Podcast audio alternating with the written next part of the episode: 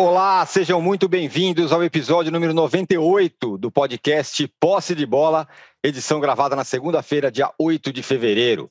Eu sou Eduardo Gironi e já estou conectado com os meus amigos Arnaldo Ribeiro, Juca Kifuri e Mauro César Pereira, todos no fuso horário do Brasil, sem problemas. Bragantino e Flamengo fizeram um dos melhores jogos desse brasileiro.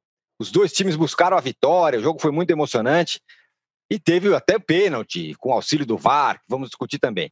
O empate em 1 a 1 impediu que o Fla alcançasse a liderança, mas o time de novo deixou uma boa impressão, ainda que a torcida siga pegando no pé do Ceni.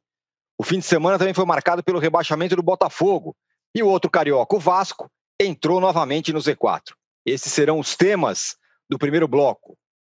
E os palmeirenses mais otimistas sonhavam com o título mundial em cima do Bayern. Os mais pés no chão imaginavam uma derrota digna na decisão. Será que os pessimistas imaginaram alguma hora cair na semifinal para o Tigres?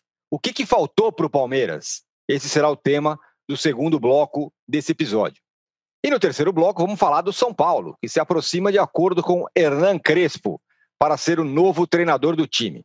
Um recado importante: você que assiste a gravação do podcast pelo YouTube, não deixe de se inscrever no canal do All Sport. Você que escuta o podcast na sua plataforma predileta, não deixe de seguir o posse de bola. Bom dia, boa tarde, boa noite. Ô, Juca, foi um jogão, né? Palmeiras e Flamengo, um monte de chance de gol. Palmeiras Braga. perdeu um caminhão de gols. Braga, Oi? Braga, Braga. O que, que eu falei? Palmeiras, você tá com o Palmeiras na cabeça. Eu tô com o Palmeiras na cabeça. O Palmeiras vai, é. ser, vai ser assunto para o segundo bloco. Foi um grande jogo, Juca. Empate entre Flamengo e Bragantino. E o Flamengo perdeu um monte de gol, o Bragantino também jogou bem, tentando fazer gol mas e o empate tirou a possibilidade do Flamengo depender só dele para ser campeão. Bom dia, boa tarde, boa noite, âncora, companheiros, todos que nos veem. De fato, foi um belíssimo jogo, foi um jogo que não frustrou as expectativas de quem esperava um grande jogo. Ao contrário, foi um jogo em que o Flamengo impediu que o Bragantino fizesse o que o Bragantino fez com o Vasco, com o São Paulo, isso em Bragança, com o Corinthians em Itaquera, com o Inter no Beira-Rio, apesar da derrota, ou seja, impediu que o Bragantino infernizasse a vida dele. O Flamengo foi melhor o tempo inteiro. Acho que as críticas que estão sendo feitas ao Rogério Ceni são profundamente injustas.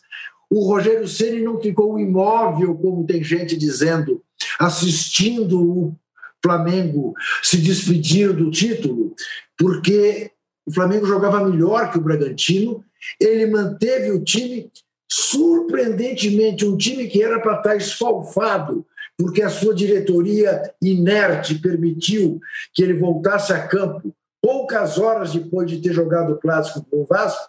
O Flamengo jogou, a meu ver, o tempo inteiro em cima do Bragantino, numa noite em que o Bruno Henrique não estava feliz, porque deixou de dar um gol para o Gabigol, uh, que ele não, teve, não tinha o direito de não dar, embora eu entenda que ali o atacante chute, mas perdeu uma chance extraordinária de fazer o gol, em que o Gustavo Henrique mostrou mais uma vez que o Rogério tinha razão em insistir com ele, fez uma belíssima partida, inclusive sofreu o pênalti. Aliás, eu não vou entrar aqui em fulanizações, mas eu fico estarrecido como alguém possa imaginar que um puxão na camisa daquele tipo não seja um pênalti, não tenha causado impacto suficiente para que um árbitro marque um pênalti. Porque se aquilo não é pênalti, se aquilo cabe uma interpretação,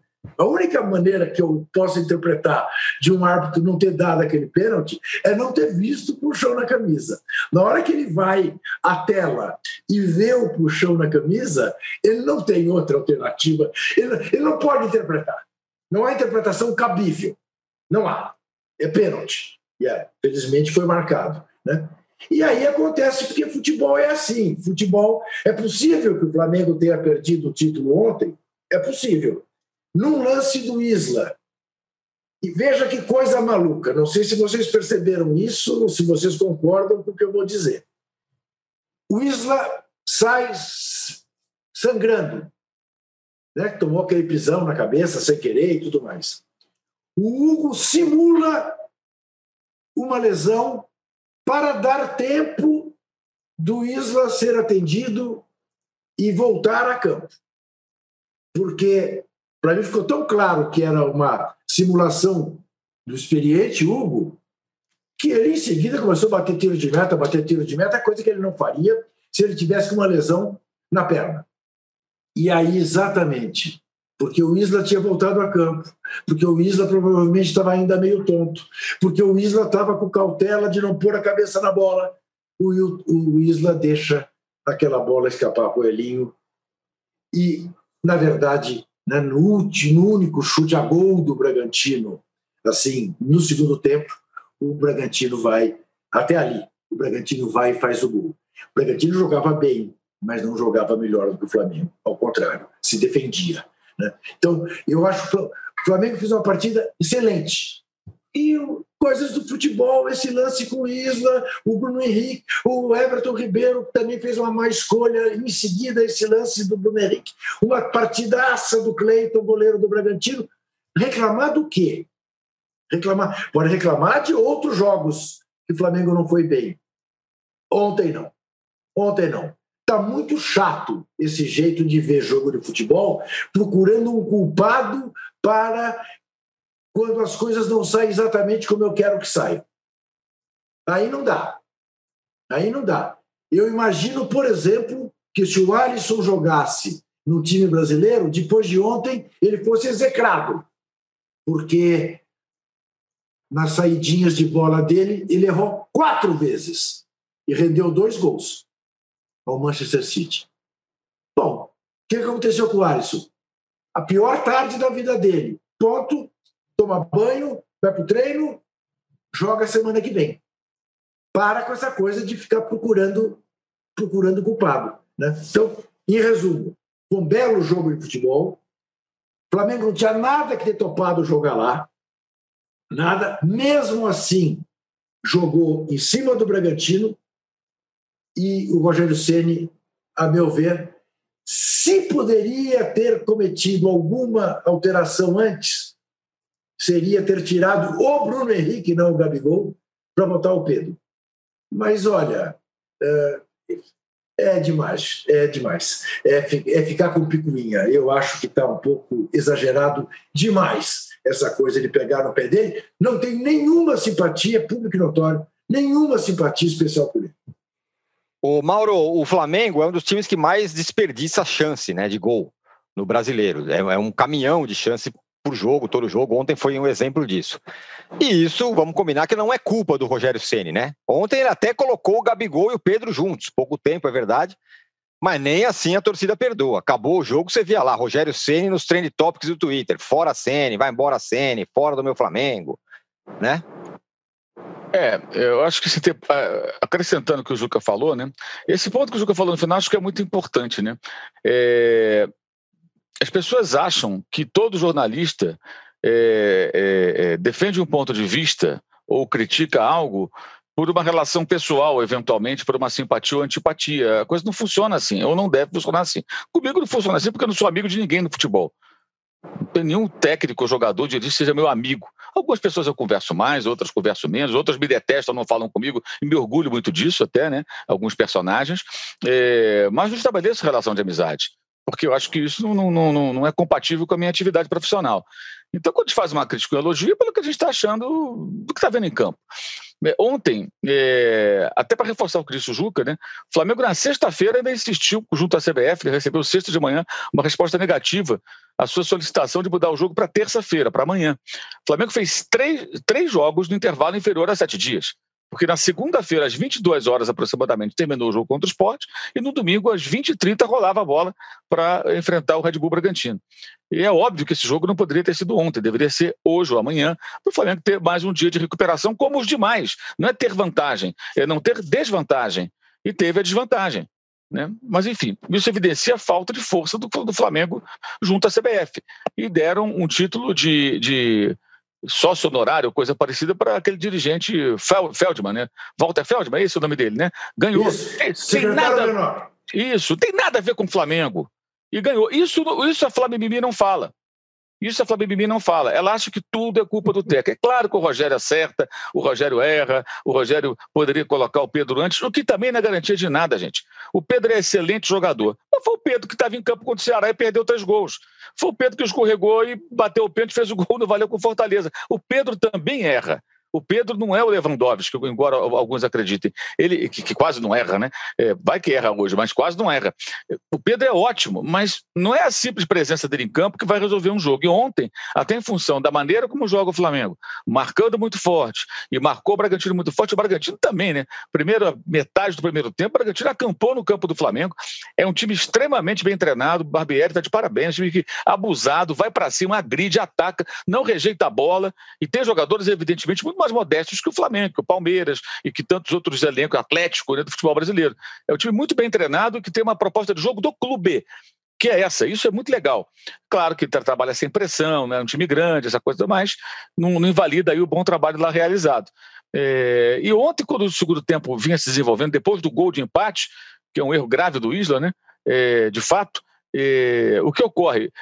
O jogo fica meio confuso e o Flamengo mais cansado começa a perder o meio campo. Atira o Ribeiro, coloca o, Pedro. Pedro, Bruno Henrique e Gabigol. Queriam isso mesmo. Com o menino lá, o João Gomes, já sentindo câimbras. Teve uma hora até que esticou lá a ponta da chuteira. O Gerson se arrastando. Aí você tira o Everton Ribeiro, que é um jogador que, bem ou mal, vai recuperar a bola no meio campo, o Flamengo, vai dar a bola para ele válvula de escape, vai segurar a bola, vai fazer uma transição para ataque, aí você põe mais um atacante. É muito simples pensar assim. O jogo ficou um pouco complicado. E todo o problema, além da falha do Isla, que evidentemente não pode ser ignorada e não deve ser ignorada, foram os gols perdidos. O Flamengo, tirando, não é um dos times que perde mais gols, ele é disparado o time que perde mais gols. Vou repetir o número da semana passada, antes dos jogos de, da, do meio de semana e o jogo de ontem, e os de sábado. Há uma semana, tem que atualizar esses números, devem ser ainda mais escandalosos. O Flamengo tinha perdido no Campeonato Brasileiro 80 claras chances de gol. 80. O Grêmio e o Atlético juntos tinham 79, para ficar num exemplo de duas equipes importantes é, é, na, na, na, tabela de classificação. Então, se o Flamengo perde muitos gols, isso é culpa de quem? É culpa dos jogadores. É culpa dos jogadores, que desperdiçam claras chances. O Cleiton fez uma atuação excelente, né? Agora, o Flamengo acho que fez um bom jogo, talvez tenha sido o melhor jogo desse ano, contra o adversário que dele exigiu, o time jogando até numa pegada mais cansada, um dia menos de descanso em relação ao próprio Bragantino, com viagens, né? Viaja para Recife, viaja para o Rio, viaja para o interior de São Paulo. Eu achei o jogo muito bom, acho que o campeonato está completamente aberto. É claro que o resultado não foi bom para o Flamengo, mas por que não foi bom para o Flamengo? Porque o Lincoln perdeu o gol debaixo da trave contra o Atlético Goianiense, porque o Pedro não aproveitou as chances contra o Ceará, né? Porque o PP errou uma bola no meio do campo e aí o Flamengo perdeu um jogo para o Atlético Paranaense quando tentava a vitória e pressionava o time do Atlético lá dentro de Curitiba. E em vários e vários jogos. O Flamengo não fez nenhum ponto contra o Ceará, fez um ponto contra o Atlético Goianiense. fez dois pontos contra o Bragantino. Aliás, os dois jogos contra o Red Bull Bragantino foram em semanas assim. Aquela semana lá atrás, que jogou sábado com o Vasco, terça com o Goiás, quinta com o Red Bull Bragantino, domingo contra o Corinthians. Dessa vez jogou segunda contra o, o Sport, quinta contra o Vasco e domingo contra o, o, Red Bull Bragantino. Os dois jogos contra a equipe do Red Bull Bragantino foram nessas semanas cheias. E nas duas, o Flamengo não teve a competência, a força política para falar: cara, eu não quero ter vantagem, eu quero não ter desvantagem. Por que, que eu vou jogar tantas partidas num curto período de tempo? Isso está sendo ignorado também, porque as pessoas querem, Juca, ter razão. Elas não querem analisar futebol e tal, elas querem ter razão e elas querem ter razão diante do quê? Não, a culpa é do técnico e ponto final. Como se o time não estivesse chegando bem por causa do técnico, como se fosse só entregar as camisas. E a gente já viu que não é assim. Porque com ele no começo as coisas não funcionaram e com o Domenech as coisas não funcionaram. Aliás, o Arão foi parar na zaga e ninguém fala mais nada, né? Até o Arão errar. No dia que o Arão errar, viu, inventaram o Arão de zagueiro. Uma hora ele vai errar. Todo zagueiro falha. Ontem ele levou o primeiro drible como zagueiro. Segundo tempo, na lado direito, fazer uma cobertura do Isla e tomou um drible. Foi o primeiro que ele tomou. O Arão está jogando de forma impecável. Todo mundo em silêncio. Quando ele errar, inventou o Arão de zagueiro, então não tem jeito. A Flávia Mimi não para. E a Flávia Mimi tem também o hábito de desqualificar as opiniões das pessoas. Eu desqualifico também a opinião da Flávia Mimi e ela que vai procurar o que fazer ah, é... Chumbo trocado não dói, né, irmão? Pô. Lá, mimimi, ah, lógico. Bom, eu, tá, essa é a frase. Eu desqualifico as opiniões. Ah, é lógico, a gente faz isso com as nossas opiniões, a gente faz isso com eles também. É ah, isso. Vamos procurar. O Brasil levou. O, o, o, Mauro César lembrou de um drible ontem que o Arão tomou. De fato, foi o Elinho que deu esse drible nele. Isso, exatamente. E como, e como disse alguém ontem, o, o, Elinho no Bragantino parece o Robin. No São Paulo, sério, o cara é outro jogador. Agora, Arnaldo, é, o Mauro elogiou bastante o Rogério, o, o, o, o Juca também, mas a gente já conversou um pouco sobre isso. Você achou que foi bem, mas também não foi tudo isso? Você achou que ele demorou para substituir? O que, que você acha? Ah, eu acho que foi um, é um jogo. Assim, eu guardo para mim a, a, dificuldade do jogo Flamengo e Bragantino em Bragança, mais ou menos que o jogo Flamengo e Atlético Paranaense na Arena da Baixada, ou Internacional e Atlético Paranaense na Arena da Baixada. São, são adversários parecidos, Atlético Paranaense e Bragantino. Sobretudo quando jogam em seus domínios. São times dificílimos hoje. São melhores do que vários times que estão na ponta da tabela. Estão jogando melhor, criam mais dificuldades. Teve aquele detalhe que eu já te falei, né, Tirone? Contra os times mais técnicos e rápidos, os caras de Bragança não cortam a grama. Já te falei isso. Uhum. a, o gramado fica mais alto, mais difícil troca de, de, de passes e a tendência é que o adversário canse mais no segundo tempo. São detalhes do futebol importantes que foram utilizados, por exemplo, no jogo São Paulo e Bragantino. Mesma situação, o gramado não foi cortado rente. E alguns jogadores do Bragantino até tiveram dificuldades com com essa situação aqueles que carregam a bola, como o Arthur. O Arthur se embananou muitas vezes com o gramado um pouco mais alto, até pediu pênalti no lance do Gustavo Henrique e tudo mais. É, pena que tem é, esse tipo de jogo. É, tem, o Juca falou e o Mauro também reforçou. Você sempre tem que ter o culpado e você sempre vai ter que ter um lance envolvendo arbitragem, pênalti. O Campeonato Brasileiro de Futebol tem pênalti todo jogo, porque o VAR busca pênalti em qualquer situação. Aí congela foto, imagem e tal. É, é, é, tão surreal a quantidade de pênaltis no futebol brasileiro, tem todos os jogos, jogo pela liderança, jogo contra o rebaixamento, jogo no meio de tabela, etc e tal, que o pênalti virou uma coisa mais banal do mundo. É a coisa mais banal. A possib... Se você não tem um grande batedor de pênalti, você está roubado, porque você vai ter pênalti todo o campeonato. O Flamengo é a prova cabal disso. Sem o Gabigol, o Flamengo perdeu todos os pênaltis possíveis. Quando o Gabigol, que é um baita finalizador, mesmo perdendo alguns gols de vez em quando, o Gabigol faz o gol de pênalti. Faz, então quando tem pênalti ele vai fazer o gol. Fez de novo. O que eu acho é que o Rogério chegou uma situação, o jogo estava aberto, difícil, o Flamengo já com menos pernas e é, não era fácil alterar. Ao, ao mesmo tempo, o jogo estava muito, na minha opinião, assim, é, perigoso ele, quando tem o, o, o, amarelo do João Gomes, que aliás é ótimo jogador, vai dar um, um ótimo jogador, volante, e ele tem começar a problemas no meio de campo, ele tinha que arriscar alguma coisa ou na proteção ou na finalização. E acho assim, a gente não pede Pedro, Bruno Henrique, Gabigol, eu odeio um monte de atacantes, o que no final ele fez, ele deu uma dinizada, né? Porque substituir cinco jogadores a partir dos 42 minutos e botar 10 atacantes lá para jogar 5 minutos não quer dizer nada. Né? Não, na, na, prática. Depois ele explicou e eu entendi que o time jogava bem e jogava, então ele tinha assim um pé atrás para fazer uma mexida. O que eu acho é que muitas vezes, não, não apenas no domingo contra o Bragantino, em outras situações, vale Bruno Henrique sair e jogar em Pedro e Gabigol para algumas circunstâncias. O Gabigol e o Pedro são os dois melhores finalizadores do futebol brasileiro. O Bruno Henrique não é um grande finalizador. E às vezes você não precisa do. Não tinha contra-ataque. Só quando o Bragantino errava a saída de bola. E errava, arriscava algumas vezes. Então, não é cinco atacantes, não. Bruno Henrique sai, entra Pedro e joga com dois centroavantes, como jogam 500 equipes do país. Arnaldo, problema, né? Arnaldo, né? deixa eu te interromper só para dizer uma coisa. É, é muito provável que você tenha razão neste ponto. Para mim, a questão não é esta, não é a tua opinião ou a minha opinião. É uma questão de respeito à opinião de quem está no local, vendo o jogo, sentindo o jogo e vendo, como você disse, o seu time jogando bem, na iminência de fazer é o gol. Porque eu vou mexer. Porque você, Por tem o melhor, porque você tem o melhor reserva do país. Essa é a questão. Você tem o melhor reserva do país na tua mão. Você precisa ganhar o jogo. O cara não pode jogar cinco minutos. Ponto. O cara não pode jogar cinco minutos. Ele não tem, tem nem de virar as costas. O Mauro falou, não é garantia, mas é uma possibilidade. Ninguém tem Pedro no banco, certo? Ninguém tem o. O Bragantino tem o Tubarão no banco, não tem o Pedro, certo?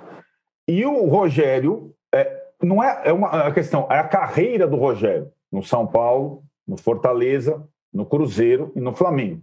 Tem uma certa dificuldade em acertar o time da substituição. São vários treinadores assim, não é só ele. E o Rogério falava para a gente antes, o Tirone é prova lá no nosso canal, durante a pandemia, que ele estava tentando, antes da volta do futebol, decifrar como poderia aproveitar melhor cinco substituições. Que até hoje ninguém conseguiu me dizer, ah, esse cara aproveita bem cinco substituições. E, e, de fato, eu acho que ele ainda não. É natural, não é só ele, são, são vários, a grande maioria. E ontem ele fez cinco substituições em cinco minutos. É, isso eu não acho. Eu entendo o dilema de mexer num time que está jogando bem, mas que ao mesmo tempo está com a língua de fora e tem suas, os seus problemas. A lateral direita era um problema, era um problema, vem sendo um problema, e naquele, no jogo específico era um problema, antes mesmo do corte na cabeça do Isla. E a questão de da finalização é um problema que poderia ser diluído com a entrada do Pedro para jogar 15 minutos, sei lá o quê. Isso, isso, é um detalhe do jogo. O Rogério também tem que ser analisado. O Abel vai ser analisado, o Abel Ferreira não vai ser analisado. Claro! O, o, né? o Fernando Diniz é analisado toda semana aqui, certo? Todos são analisados. Mas então... o Rogério é analisado o tempo todo. O problema não é Sim. o Rogério ser analisado. O problema é o Rogério ser perseguido. Porque, Sim. como definiu bem o Pedro Torre, repórter, é, a, ele, definiu bem, a tinta ainda fresca de ídolo do São Paulo Perfeito. desperta a, a, a, raiva de torcedores de outros Perfeito. times, do Flamengo, no caso, que é o time, o clube onde ele hoje trabalha. Então, é, a coisa é, é, tipo uma perseguição. Por exemplo, tudo que você falou, eu concordo, essa reflexão é boa. Poderia uhum. jogar antes, poderia jogar com dois centroavantes, mas essa discussão bizarramente, ela, segundo plano, né? É, é, não, ela fica em primeiro plano em relação à mais óbvia. Por que o time perde tão gols, tantos gols? Ah, Por que, que o Bruno Henrique perdeu o gol? Por que, que o Arrascaeta não chuta quando é para chutar? Por que, que o Everton Ribeiro não coloca a bola na cabeça de três jogadores dentro da pequena área jogando e tenta um gol por cobertura? Né? Por que, que o Flamengo erra tanto quando tem a chance clara? Por que, que o uhum. Cleiton fez tantas defesas? porque o goleiro é o goleiro do, do, do, do, do maior goleiro da história. Não, ele estava em grande jornada. Mas também porque os atacantes perderam gols. Porque quando o goleiro faz 800 defesas, os atacantes também não foram tão competentes. Isso não é discutido. Os jogadores uhum. são preservados, eles são Sim. poupados. É curioso isso. E os jogadores têm que ser questionados também, têm que ser discutidos também, não só o técnico. E ontem, muito se falou: ah, por que, que não mexeu? Fora o Pedro, olha o banco que o Flamengo tinha ontem. César, goleiro. João Lucas é o terceiro lateral direito. Mateuzinho, ah, por que, que não botou o Mateuzinho no lugar do Isla? O Mateuzinho não é exatamente um grande marcador. Né? Quer dizer, se põe o Mateuzinho e toma um gol por ali, por que, que tirou o Isla? Não tem para onde correr. Léo Pereira, a torcida detesta. Natan, é, a torcida queria que jogasse, mas já vinha falhando, é um garoto, esse moleque tem que ser aos poucos. Entrar o Natan e puxar o, o Arão para o meio campo, seria mexer em duas funções, em duas posições. René, a torcida não gosta. O Richard, o garoto do banco para ganhar experiência. Aí vinha PP, Michael, Vitinho, Rodrigo Muniz e o Pedro. Uhum. Por quê? Porque ah, o elenco do Flamengo não tem opções. O Flamengo ontem não tinha o Thiago Maia que está machucado, só volta daqui a alguns meses. Não tinha o Diego que estava suspenso. E o Arão virou zagueiro por uma necessidade, porque não tem o Rodrigo Caio. Se tivesse o Rodrigo Caio, o Flamengo teria Rodrigo Caio na zaga junto com o Gustavo Henrique e provavelmente o Arão voltando a meio campo. Porque o Arão não é zagueiro agora. O Arão, o Arão não está, entre aspas, condenado a ser zagueiro pela eternidade. Ele está jogando na zaga e mostrou nesse período que ele pode jogar também como zagueiro e não apenas como meio campista. Simples assim, pode jogar de segundo homem, de primeiro homem, e como desde o Jesus, e pode jogar como zagueiro também. Mas o Flamengo não tinha três jogadores importantes. Então, isso tornou ontem o banco sem muitas opções, porque Sim. PP, Vitinho, não é, são os caras para ganhar o meio-campo. Né? Temos que ganhar o meio-campo aqui. Então, essa foi também, esse foi também um dilema, eu acho. Porque o jogo ficou muito perigoso para o Flamengo, dado uhum. momento ali. Porque uhum. o Bragantino começou a ganhar o meio-campo e começou a criar. Não houve chance de gol para o Bragantino além do gol de empate, chance clara. Só teve duas no começo. O chute do Arthur, defesa do Hugo, primeira chance de jogo do, do jogo, e uma cabeçada, me esqueci de quem agora, que passou a rente à trave direita, que você vai no gol entra, que tirou o goleiro da jogada. E o Claudinho ontem foi muito bem marcado muito bem marcado. O Claudinho ontem só chutava de fora da área, criou muito pouco, porque foi muito bem marcado, que era o ah, jogador e... mais perigoso do time do Red Bull Bragantino e, e, e é um destaque do campeonato, o goleador. É, E como, e como, como abusou da firula, né? Os três contra-ataques do Flamengo, três chances de gol foram ocasionados. O, o, o jogo era uma vitrine, o Arnaldo. É, exatamente. O cara estava é jogando. Jogador... Pro, o cara estava jogando para o país, né? Então, exatamente. Então, é aquela coisa. Só faltou sentar na bola, Claudinho. A questão é assim: para mim, basta ter um reserva bom e o, e o, Flamengo não utilizou bem o reserva bom que ele tem, o Pedro. Eu entendo essa situação. É, eu, e acho que nesse aspecto também tem uma grande diferença na disputa entre Flamengo e Inter. Existe, e acho que é muito importante o que o Mauro está falando, porque a resistência ao Rogério ela precede o trabalho do Rogério. E, óbvio, no internacional, com o Abel, não existe uma resistência ao Abel. Existe um quase um empurrar do, da, da torcida. Não tem, não tem Inter mimimi atualmente. Pelo Sim. contrário, tem um é Inter tem um Inter, né? É, vamos ganhar, vamos, vamos, tamo então, junto. É, é, é, o Inter chance inédita desde 79 contra um Flamengo, entre aspas, dividido, em opiniões e tudo mais. É até mais difícil. E acho que agora ficou o campeonato numa situação que o Flamengo tem que ganhar os seus três jogos, é, que são três jogos grandes: o confronto direto e Corinthians e São Paulo. Né? E o Inter já tem que tropeçar no meio do caminho. Não é fácil. Se o Inter fizer o trivial, pode até perder o confronto direto e ser campeão brasileiro. Né? Então, é, e ontem não é, era o entre o empate é, e, e uma, um, uma, uma, tentativa. Eu, de novo, eu não faria cinco substituições, eu faria uma substituição, mas se ela fosse feita no momento em que dava para ter algum efeito a substituição e isso não aconteceu. Tá Foram cinco substituições a partir dos 42 do segundo tempo. Tá bom, já deu esse assunto, tá, âncora? É, tá. Faz que nem aquele o... dia o Trajano. E aí eu falo para você. Eu não aí, quero falar. Vai embora, não, âncora. É isso. Você, Ô, Cora, favor, diga lá. Deixa eu só fazer um registro aqui, porque a gente vai mudar de assunto, para hum. aproveitar esse momento que falou do Flamengo. Dois anos hoje da morte dos meninos, dos garotos Muito do Ninho. bem lembrado. Tá? É bom lembrar. Dois anos hoje. Ontem o clube pediu lá o Bragantino, colocaram lá a imagem dos meninos no, no telão, aquela coisa toda, é, mas ainda é uma família e meia sem acordo, e as últimas famílias que fizeram acordo com o Flamengo, elas foram vencidas pelo cansaço. Proposta colocada, olha é isso aqui. E aí, no final, os caras acabam né, cedendo, porque ninguém aguenta mais isso, as famílias não aguentam mais. Fora o Flamengo, a justiça se arrasta como um verdadeiro, não é um paquiderme. O que, é que se arrasta mais? É mais lento, mais pesado se movimentando. Não consigo nem imaginar o quê. É, parece um trator sem combustível, sei lá. A coisa não anda. E aí você tem aí nomes que foram apontados pelo Ministério Público para a Justiça para que sejam é, é, é, indiciados, né? Mas nada acontece, ninguém, até dois anos, ninguém até agora foi identificado como responsável, ninguém foi detido, não houve nada, nada. Zero. Morreram 10 meninos queimados vivos no CT de um clube e nada aconteceu. E alguns funcionários da época que estão nesse rolo todo continuam prestando serviço ao Flamengo.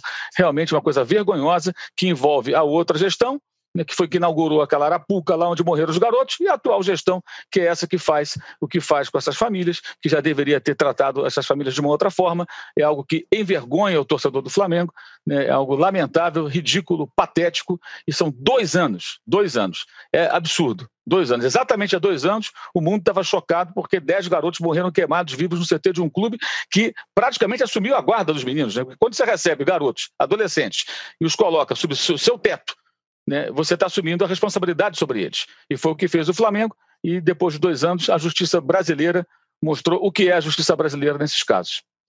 Muito bem lembrado, Mauro. Ótimo, excelente. É, o Juca, por falar em, em coisas não exatamente é, legais, né, tristes tal, o Botafogo na sexta-feira foi oficialmente rebaixado para a Série B depois de ter perdido é, para o esporte. Mas aí eu estava conversando até com você, né, Juca? O, o, mais espantoso, ou também tão espantoso quanto o, rebaixamento do Botafogo, é o fato de ter sido um, um rebaixamento silencioso. O Botafogo caiu, você não viu o torcedor chorando na rua, você não viu manchete de jornal, você não viu manchete em lugar nenhum. É assim, o Botafogo caiu, como se fosse um clube qualquer que tivesse caído. E para o Rio de Janeiro tem outro detalhe, né? O Vasco voltou para a zona do rebaixamento. Então, eu fico me preocupando. Bom, veja, né, sobre o Botafogo eu já falei aqui diversas vezes. Né? É uma coisa que realmente a mim toca especialmente porque eu fui uma criança botafoguense e, além disso, esqueça o aspecto pessoal. É, quem gosta de futebol é da minha geração, é, tinha pelo Botafogo a mesma coisa que tinha pelo Santos. Né? E a grande expectativa da gente era ver jogos entre Botafogo e Santos, fosse no Rio São Paulo, fosse na Taça Brasil. Né? Era o, o, confronto de Mané Garrincha, Didi, uh, Marildo, Quarentinha, Zagalo contra Dorval, Megalvio, Coutinho, Pelé. Enfim, era um espetáculo. Era, era Real Madrid e Barcelona dos bons tempos, uh, Liverpool e City. Era o, o supra-sumo do futebol. Né? Era ver jogos do Botafogo com o Santos. E contra outros rivais, Palmeiras, Flamengo, enfim. E tá aí, eu olho para o Botafogo e vejo o América, do Zé Trajano, que até publicou um belíssimo texto ontem, até republiquei no meu blog. Tristeza não tem fim, porque, de novo, o Ameriquinha vai jogar a Série B uh, do Campeonato Carioca. O Botafogo ruma para isso, porque, inclusive, o estádio do Botafogo, que era para ser uma solução, a exemplo do, de Itaquera, é um dos problemas do Botafogo. Só que a torcida do Botafogo é incomparavelmente menor do que a torcida do Corinthians. A torcida do Botafogo não serve para per, permitir a sobrevivência no Botafogo. Né? Eu não tenho esse dado estatístico, mas imagino que cada vez mais a torcida do Botafogo seja uma torcida envelhecida, que cada vez menos jovens sejam torcedores do Botafogo, e o Botafogo corre o risco de entrar para a história como o maior fornecedor de campeões mundiais pela seleção brasileira, tudo aquilo que o Botafogo sabe, o Botafoguense sabe de cor e salteado, mas que se desmilinguiu no tempo e no espaço. Né? Hoje, de fato, você dizer que o Botafogo é uma das 12 maiores forças do futebol brasileiro é um sofisma. É uma, uma referência histórica apenas. Não tem nada a ver com a realidade. Está caindo pela terceira vez silenciosamente. Claro que para tanto colabora o fato de torcedor não poder ir ao estádio, mas colabora também a passividade mesmo e quase como aquela convicção antes do campeonato começar que o time que o Botafogo tinha era para cair. Quer dizer, a, a, a, o próprio torcedor botafoguense olha para o Botafogo como eu imagino que hoje o torcedor do Cuiabá esteja olhando dizendo: bom, Cuiabá vai jogar a Série A, provavelmente vai cair, né? ainda vai ter que se solidificar, mas é natural. Este Cuiabá é uma experiência recente e muito bem sucedida, né? e que provavelmente, segundo o próprio dono do clube, ainda não está suficientemente sedimentado né, é, para permanecer. Mas veja, até o Bragantino é, padeceu no primeiro turno, fez uma campanha muito aquém do que se imaginava, agora faz a campanha que a gente supunha, né? tivesse feito no primeiro turno, estava brigando lá em cima, o Cuiabá, o torcedor acho que olha e diz, tudo bem, que caia. O Botafoguense está olhando para o Botafogo e dizendo, é, essa é a nossa realidade. Só falta o Vasco cair. Eu tenho dito isso em tom de triste brincadeira, e eu vou reiterar aqui Sou filho de mãe carioca, passei todas as minhas férias entre Belo Horizonte e Rio de Janeiro, quando de criança e adolescente. Adoro o Rio e acho que o Brasil só será o que um dia o Brasil prometeu que seria nos anos 50, quando o Rio voltar a ser o cartão de visita do, do nosso país. Eu só estou esperando se o Vasco cair junto com o Botafogo, que o Cristo Redentor desça do Corcovado. Porque o que faltará acontecer no Rio? Né? Dois grandes caírem no mesmo ano, e de fato o Vasco ainda corre esse risco, embora avaliando a tabela, eu, eu imagino que o Vasco vá se safar. Mas mais imagino e torço do que propriamente tenho convicção. e é o retrato do Rio de Janeiro, infelizmente, é o retrato do Rio do Crivella, do Rio do Sérgio Cabral, é o retrato uh, uh, de, um, de, uma, de uma cidade absolutamente maravilhosa e que se degringolou, como o Brasil degringolou nos últimos tempos.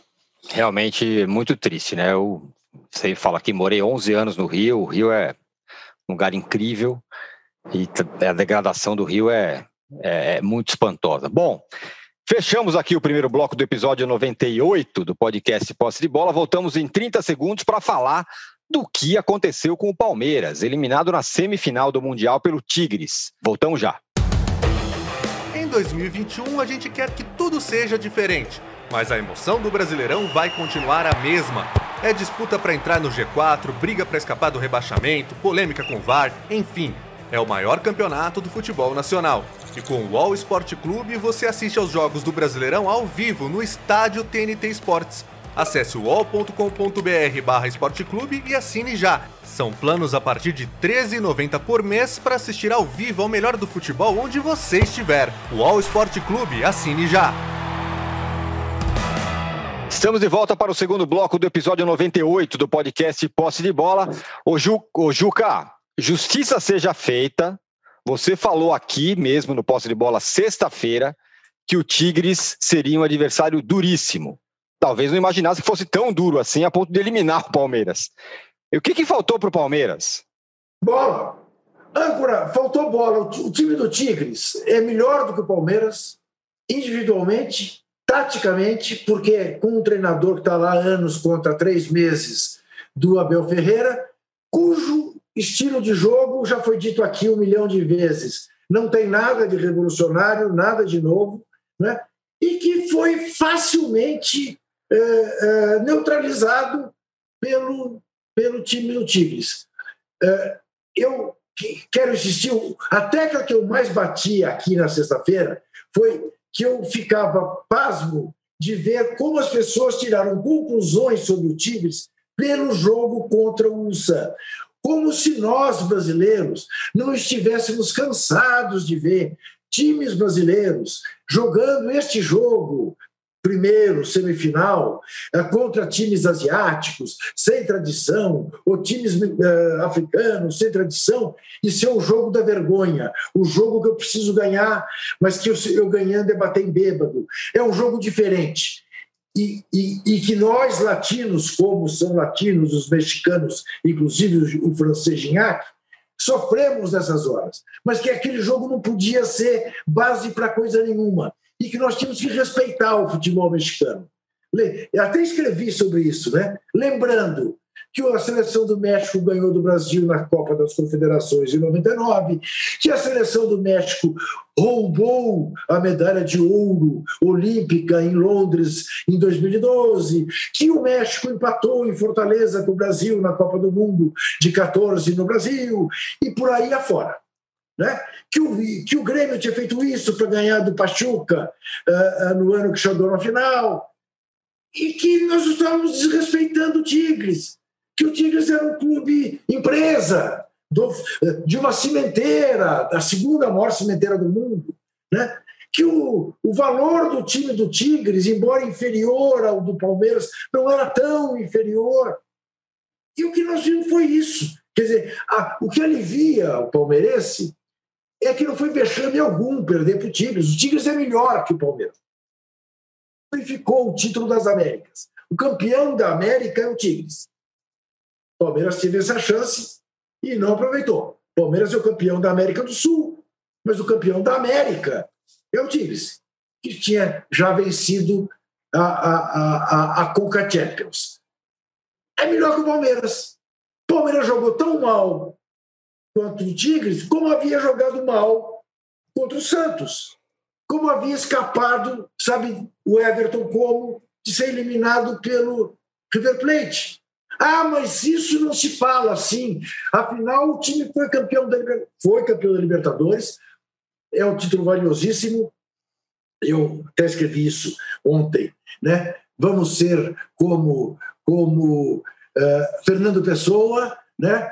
o rio que passa na minha aldeia é mais bonito do que o rio Tejo, porque o rio Tejo não é o rio que passa na minha aldeia. O Palmeiras é campeão do estado dele, é campeão do continente dele, pode ganhar a taça do país dele, né, contra o Grêmio. Barbaridade, belíssimo ano.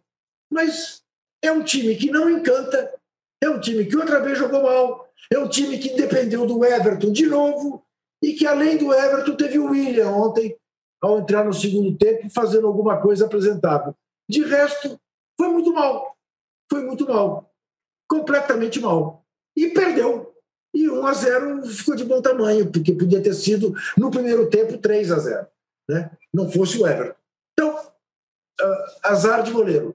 Né? Uh, só, só vamos desejar, pelo bem do futebol, que o Bayern Munique não seja vítima de uma zebra hoje, porque só o que falta é o Bayern não chegar à final, para doer mais ainda na vida do palmeirense a perspectiva de, enfim, ganhar o título mundial. Né? É, coisa que persegue há tantos anos, desde que São Paulo e Corinthians é, viraram campeões do mundo. Né? É isso. É, e não ter que jogar com o Bayern a disputa do terceiro lugar e ainda correr o risco de levar uma goleada. Ô, Mauro, o que a gente viu do Palmeiras nos últimos jogos aí preocupa o palmeirense ou ganhou a Libertadores, vão comemorar, vai evoluir? O que, que você acha? Bem, primeiro, vou repetir agora o que eu falei semana passada e falo desde sempre. É, eu acho que esse torneio é supervalorizado, acho que o Palmeiras é, ganhou a Libertadores, isso é, isso é, o que é mais relevante, é a nossa realidade aqui. Esse torneio é um torneio político, é, que aqui na América do Sul se dá ele uma importância exagerada. Né? Aliás, fora da Europa se dá uma importância exagerada. Seria muito legal poder jogar contra o campeão europeu para o Palmeiras, mas perdeu essa oportunidade. Agora, o mais importante, acho que nesse contexto, é, pensando no Palmeiras, no futebol que joga o Palmeiras, embora alguns palmeirenses não queiram enxergar isso, né, e existam várias vozes aí da mídia tentando é, é, minimizar o que nós vimos ontem, falta futebol ao Palmeiras. O Palmeiras não tem repertório, não tem mesmo. Eu falei isso aqui há um tempão. Aí, quando o Palmeiras ganhou por 3 a 0 do River Plate, mostrando o seu repertório, que é jogar daquela maneira, e não vai muito além daquilo, ah, viu? Você falou que o Palmeiras não tinha repertório. Exatamente. É daquele jeito. Aí no jogo de volta com o River Plate, a falta de repertório ficou evidente, porque o jogo exigiu outro comportamento e o Palmeiras não conseguiu se comportar. O River dominou o jogo por muito pouco, não eliminou o Palmeiras, mesmo entrando em campo com 3 a 0 contra. Foi o único grande jogo do Palmeiras nessa caminhada para ganhar a uhum. Copa Libertadores. O único grande jogo foi lá na Argentina. Os outros jogos foram alguns jogos bons, com adversários mais fracos e tal. Aquele foi desafiador e o time, dentro daquilo que é o seu repertório, que não é fato, venceu o jogo por 3 a 0 Ali se classificou porque em casa perdeu o jogo e por muito pouco não perdeu por mais. É... Ontem o jogo inteiro o Tigres foi melhor. O Everton trabalhou, bastante, né? No primeiro tempo já poderia, o Palmeiras está em desvantagem. O time não mostra, quando tomou o gol, mostrou toda a sua dificuldade para jogar futebol. E aí vem uma situação que é assim: toda vez que você fala isso, alguém fala, não, mas ele teve pouco tempo técnico. Gente, uma coisa são as explicações para a falta de futebol do Palmeiras, que poderia ser um, um time que jogasse mais. Ah, porque não teve tempo, porque teve muito jogo, porque não sei quantos jogos, porque não teve semana livre. São as justificativas. Mas nós não podemos fechar os olhos diante de algo que o campo está mostrando. O time não tem repertório. Eu não sei se o Abel Ferreira é um técnico capaz de fazer o Palmeiras jogar de diferentes formas, porque ele nem tem histórico como treinador para isso. Embora tenha um título super importante, possa ganhar outro daqui a algumas semanas contra o Grêmio, que é a Copa do Brasil. Mas até agora ele não apresentou isso. Entendo a falta de tempo, isso também não deve ser ignorado. O contexto geral são três meses e pouco de trabalho, mas você olha para o campo, você vê o quê? Um time que joga de ligação direta, lateral na área, é um time que montado de uma maneira que um técnico brasileiro poderia fazer igual. Ele até agora não é um inovador, ele não trouxe nada de novo para o futebol brasileiro. Nada. Ótimas entrevistas, ontem nem tanto. Achei até que ele foi mal quando ele meio que resumiu o jogo a um pênalti. Pelo, pelo amor de Deus. Né? Pelo amor de Deus. Tem entrevistas muito boas dele. É um cara inteligente e tal, mas ontem ele, teve um momento que eu tive essa sensação. Ele está resumindo isso ao pênalti. O, o Tigres foi melhor. E o Palmeiras mostrou toda a sua dificuldade. Se isso foi para consumo externo e tal, mas ele internamente precisa entender isso e perceber isso. Acho que percebe. E tentar mudar. O Palmeiras pode mais, o elenco do Palmeiras pode mais. E ontem acho que ficou muito claro isso. Aí as desculpas são realmente é, muito engraçadas, né? Ah, porque o fuso horário. É, o Tigres agora é um time do Oriente Médio, né? Não teve fuso horário para o adversário. Ah, mas é, o time é, maratona emocional. Ah, essa porcaria de emocional na Copa do Mundo 7 a 1 era emocional, tudo é emocional. Emocional do quê, cara? A emoção está lá em cima. O time acabou de ganhar uma Libertadores, está com emocional aonde, amigo? Você tem que estar tá pilhadaço ali, motivado, tudo. O emocional é positivo, não é negativo. Autoconfiança, porque jogou de uma maneira é, é, é, que acho que pouca gente gostou, né? Contra o Santos, mas ainda assim venceu. Então, o que, que falta? É, é, faltou futebol. Porque o Palmeiras não joga futebol como pode jogar esse elenco. Esse é o ponto. Aí as desculpas são sempre se referindo a outros times. Quer dizer, não tem, não tem desculpa. Tem que enfrentar a realidade e tentar melhorar isso. E quando se faz essa crítica, é só com esse intuito de mostrar que pode ser melhor.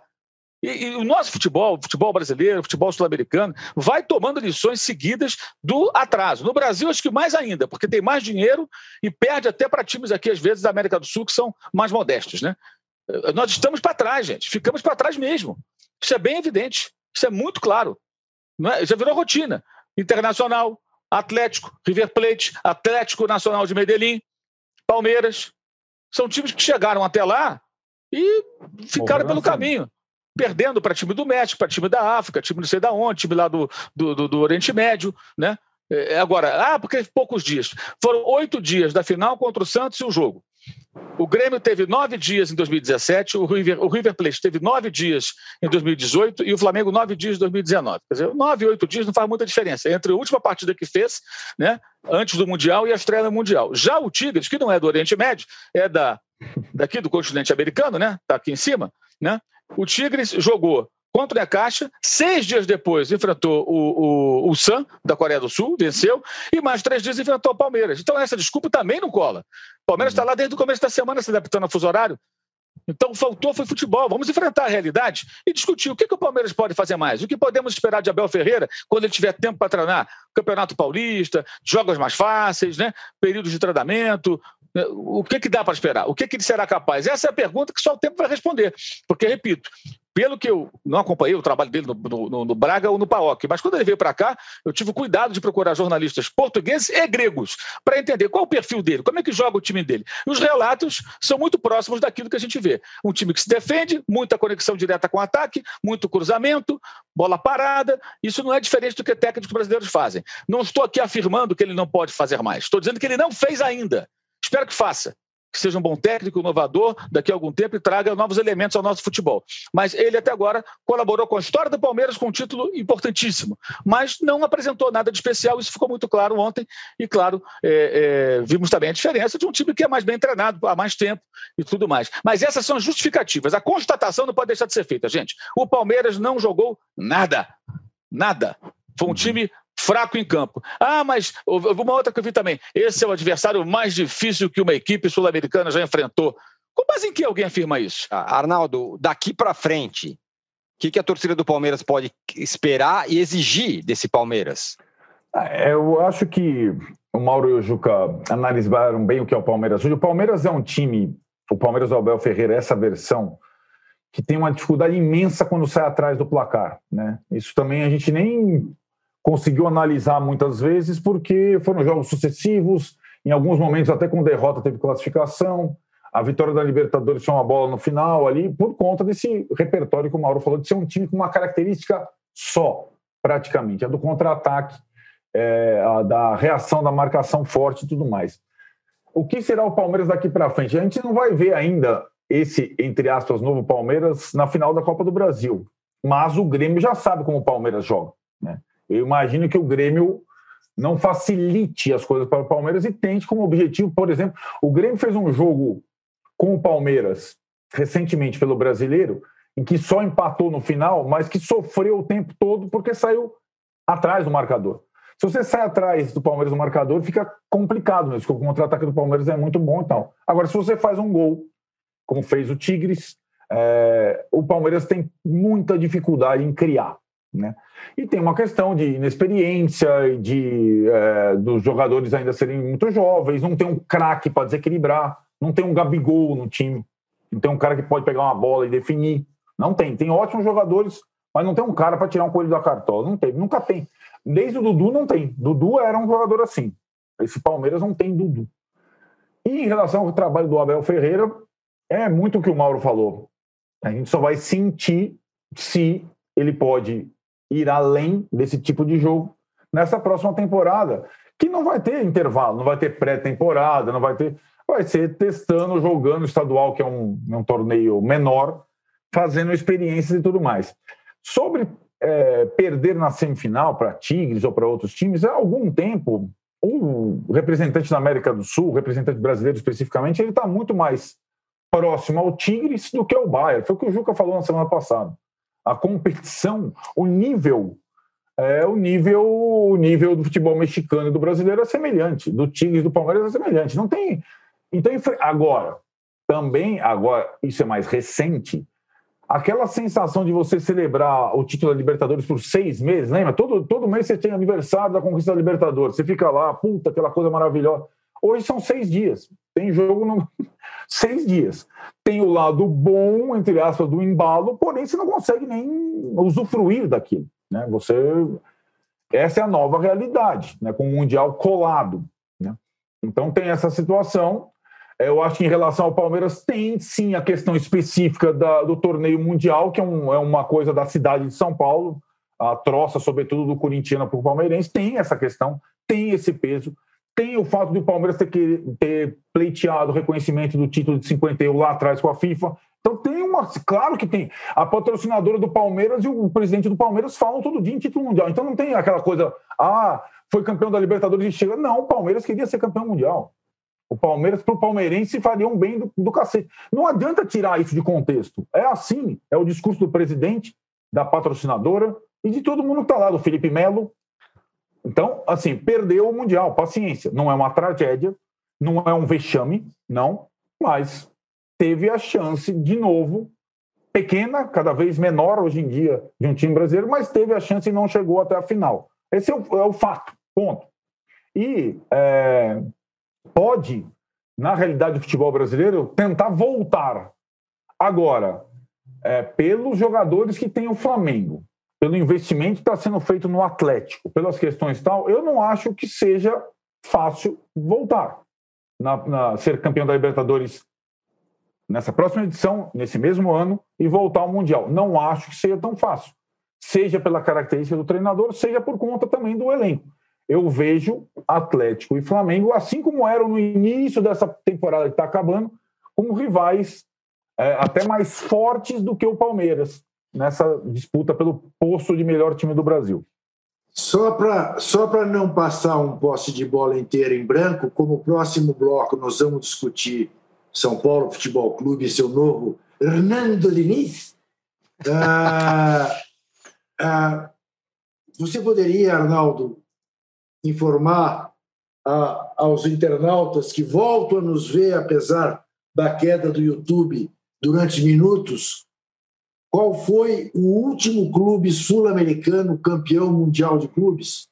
Foi o Corinthians em 2012, sendo que é, talvez tenha enfrentado, já que a, a gente pode analisar os adversários, o adversário europeu mais acessível de todos os tempos. E... Mas não titubeou e foi campeão. Muito bem. Fechamos, em... diga lá, João. Com o melhor jogador em campo sendo Cássio. O São Paulo havia sido campeão mundial contra o Barcelona em 2005. Melhor jogador, o Liverpool. Melhor jogador em campo, quem? Rogério, Rogério Senna. Quem fez a maior defesa da história do Inter, segundo a própria torcida do Inter? Klemer. Na final é em 2006 com o Barcelona. Quer dizer, é. vamos deixar claro, é mais, hoje é mais ou menos como você exigir que um time brasileiro, o campeão brasileiro de basquete, ganhe do Los Angeles Lakers. Não vai ganhar. Bom, não vai, não. É isso. Fechamos então o segundo bloco do episódio 98 do podcast Posse de Bola. Deixamos para falar no final do novo técnico do São Paulo, que porque parece que a coisa está clareando pelos lados do Morumbi. Hernando Diniz. mais ou menos, hein? Mais ou menos. Mais voltamos, olha lá, o Arnaldo tem informações. Eu vou começar o próximo bloco, bloco com ele. Voltamos em 30 segundos. O AlvTV é a mesa redonda com os assuntos mais quentes sobre televisão. Toda terça, ao vivo, a uma da tarde, eu, Maurício Sticer, converso com Aline Ramos, Chico Barney e Débora Miranda sobre o que realmente importa e também sobre o que não importa tanto assim na televisão brasileira, sempre com muita informação e humor. Você pode ouvir o UOL VTV e outros programas do UOL em wallcombr podcasts, no YouTube e também nas principais plataformas de distribuição de podcasts.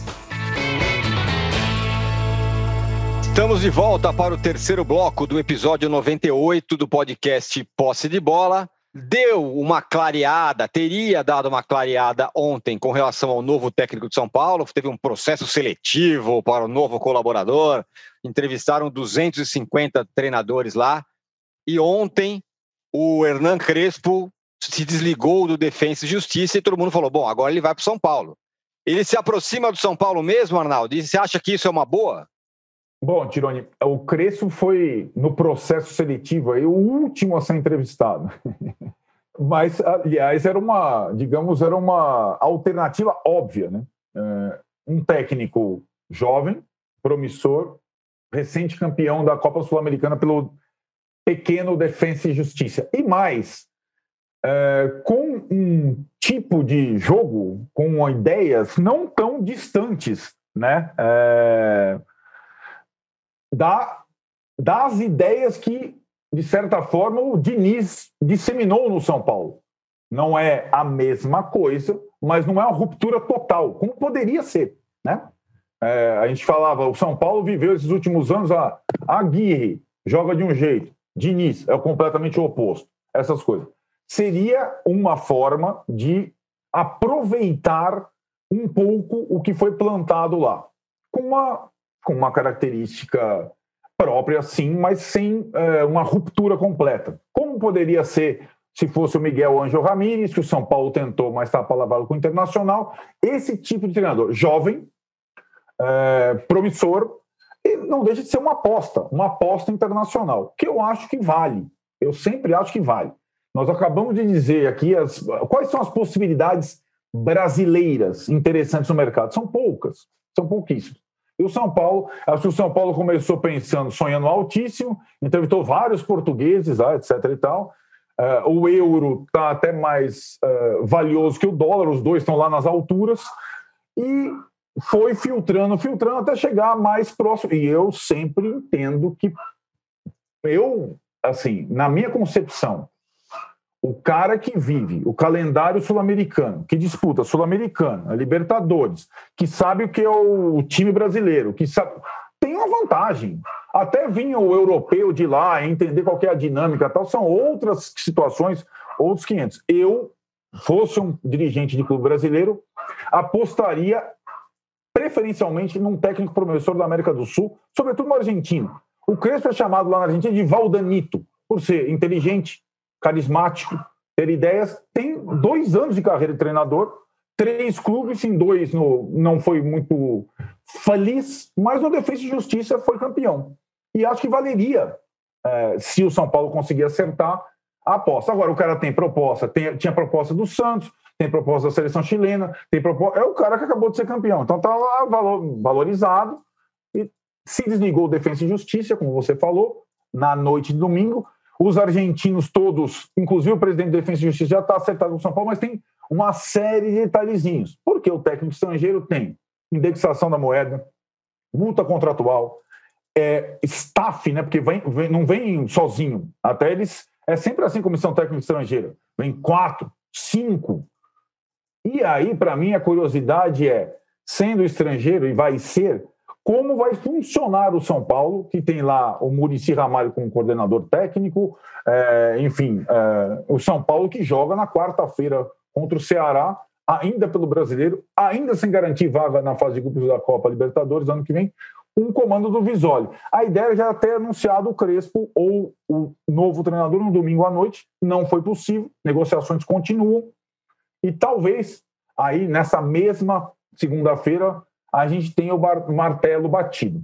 A ideia é que o novo treinador chegue no início da próxima semana em pleno carnaval, carnaval brasileiro esvaziado, e que é, se não assuma o time que esteja próximo nos três últimos jogos do campeonato, incluindo a partida contra o Palmeiras, que foi adiada lá para a próxima sexta-feira. Depois de São Paulo e Ceará, depois de Grêmio e São Paulo.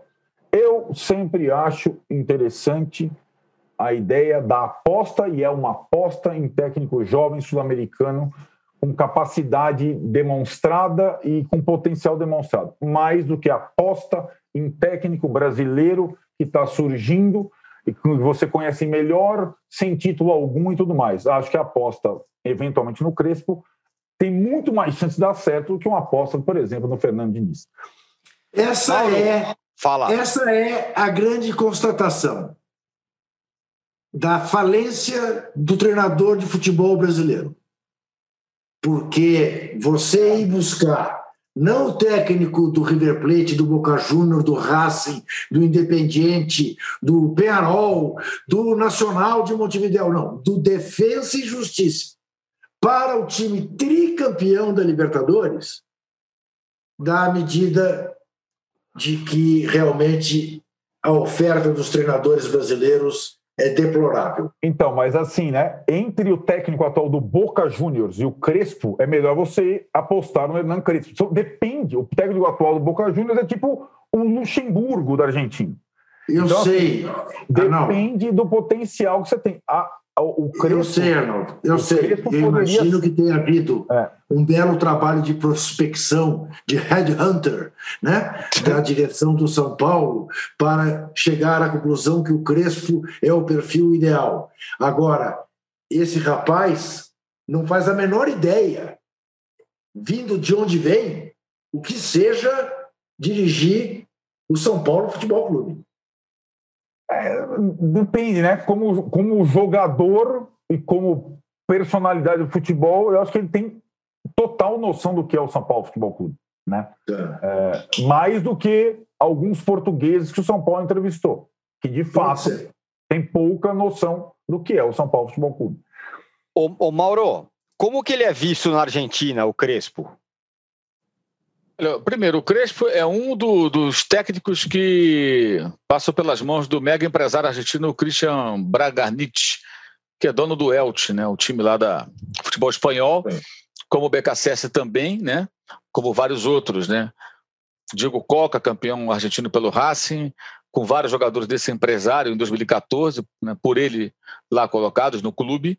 É um técnico que passou pelo Banfield, conseguiu mais êxito agora no Defesa e Justiça, que é um clube curioso, porque embora seja um clube pequeno, ali de Florencio Varela, ali nas imediações de Buenos Aires, um time que nem era de primeira divisão, ele cresce justamente no momento que esse empresário começa a depositar jogadores ali e faz desse clube uma espécie de incubadora de novos treinadores.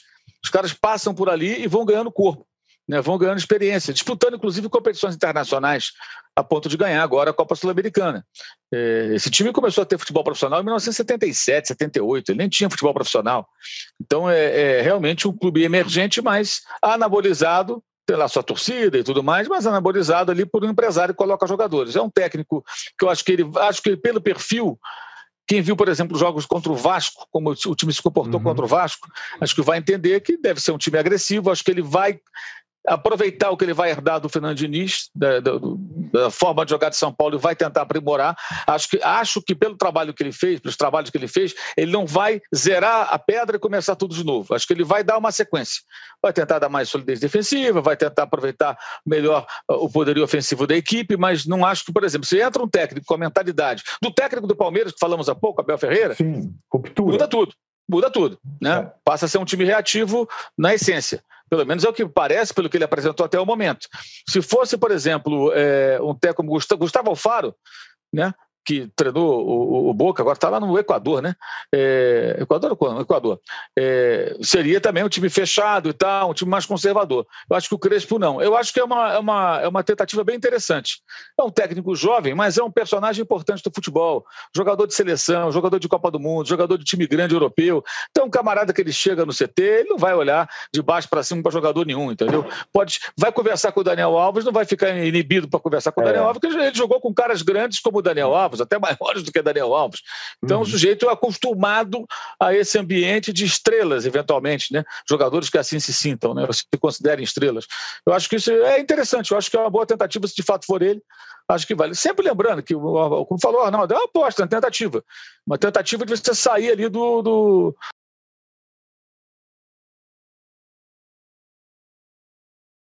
estadual, pega um time, eu acho que São Paulo não é terra arrasada. Aliás, São Paulo é candidato ainda ao título brasileiro, hein? Não esqueçam. Se vencer os dois jogos atrasados, fica um ponto atrás do Flamengo e enfrenta o Flamengo. É que depende de tropeços do Inter, além dos seus próprios esforços. Mas só Deus sabe o que vai acontecer quando o São Paulo voltar a campo sem o Diniz. Vai ser competitivo, vai vencer seus jogos? Estão tá, olhando para o São Paulo como o cara está fora do baralho. Não é, não nem o Atlético, depois que o Flamengo empatou ontem, dependendo do Inter, do que vai acontecer com o Inter. Essa é a questão. Esses times ainda Brenner, têm possibilidade de brigar pelo título na última rodada. O... o Brenner já foi embora ou o Brenner segue até o fim? Não, já foi, embora. embora. Então, é, esse, esse, já é um problema, né? Mas, enfim, é. eu acho que é uma boa tentativa. Eu acho que vai, vai ser interessante. Agora, é, é, como disse o Arnaldo, também essas negociações são um pouco complexas, porque envolve uma série de questões, né? E certamente vai querer amarrar muito bem o contrato dele, trazer a sua própria equipe. Mas acho uma boa tentativa. Eu, eu gostei da, da, da escolha do, do, do nome, acho que pode ser bem interessante para o São Paulo. Muito bem, senhores. Eu quero ver eu daqui algumas. Fala aí, Juca. Perguntei do Brenner, âncora, porque o Galhardo acabou ficando no Inter, né? No River. Sim. Não, não, não o, o Thiago Galhardo. Galhardo. Ah, o, é o Thiago. Ficou, ficou. Ficou sim. Melou o negócio com os árabes. Isso, exatamente. Ótimo. Mas o Brenner já não, não vai jogar essas partidas restantes. Uhum. Muito bem, senhores. Bom, encerramos aqui o episódio 98 do podcast Posse de Bola. Muitas homenagens aqui ao Venâncio, o nome dele acabou a, a, aparecendo aqui a hora que a gente tinha, teve o problema técnico. Muita gente falando que o Herâncio é o nosso, o Venâncio é o nosso herói sem capa. Tá vendo? Está restabelecido aqui a nossa live. E eu quero ver daqui a algumas semanas o Arnaldo falar da La Saidita Futsal. Vai ter, vai Crespo, rolar, viu? Porque parece que ele, ele, ele também é dessa pegada. É ou não é? Vai rolar, vai rolar com sotaque. La Sairita Futsal. Bom, Isso. fechamos aqui o episódio 98 do podcast Posse de Bola. Voltamos na sexta-feira. Valeu, Arnaldo, valeu, Juca, valeu, Mauro, valeu, Venâncio, o nosso herói sem capa. Valeu, Rubens. Você pode ouvir este e outros podcasts do UOL em uol.com.br barra podcasts. Posse de Bola tem pauta e edição de Arnaldo Ribeiro e Eduardo Tironi, produção de Rubens Lisboa, edição de áudio de João Pedro Pinheiro e coordenação de Juliana Carpanês.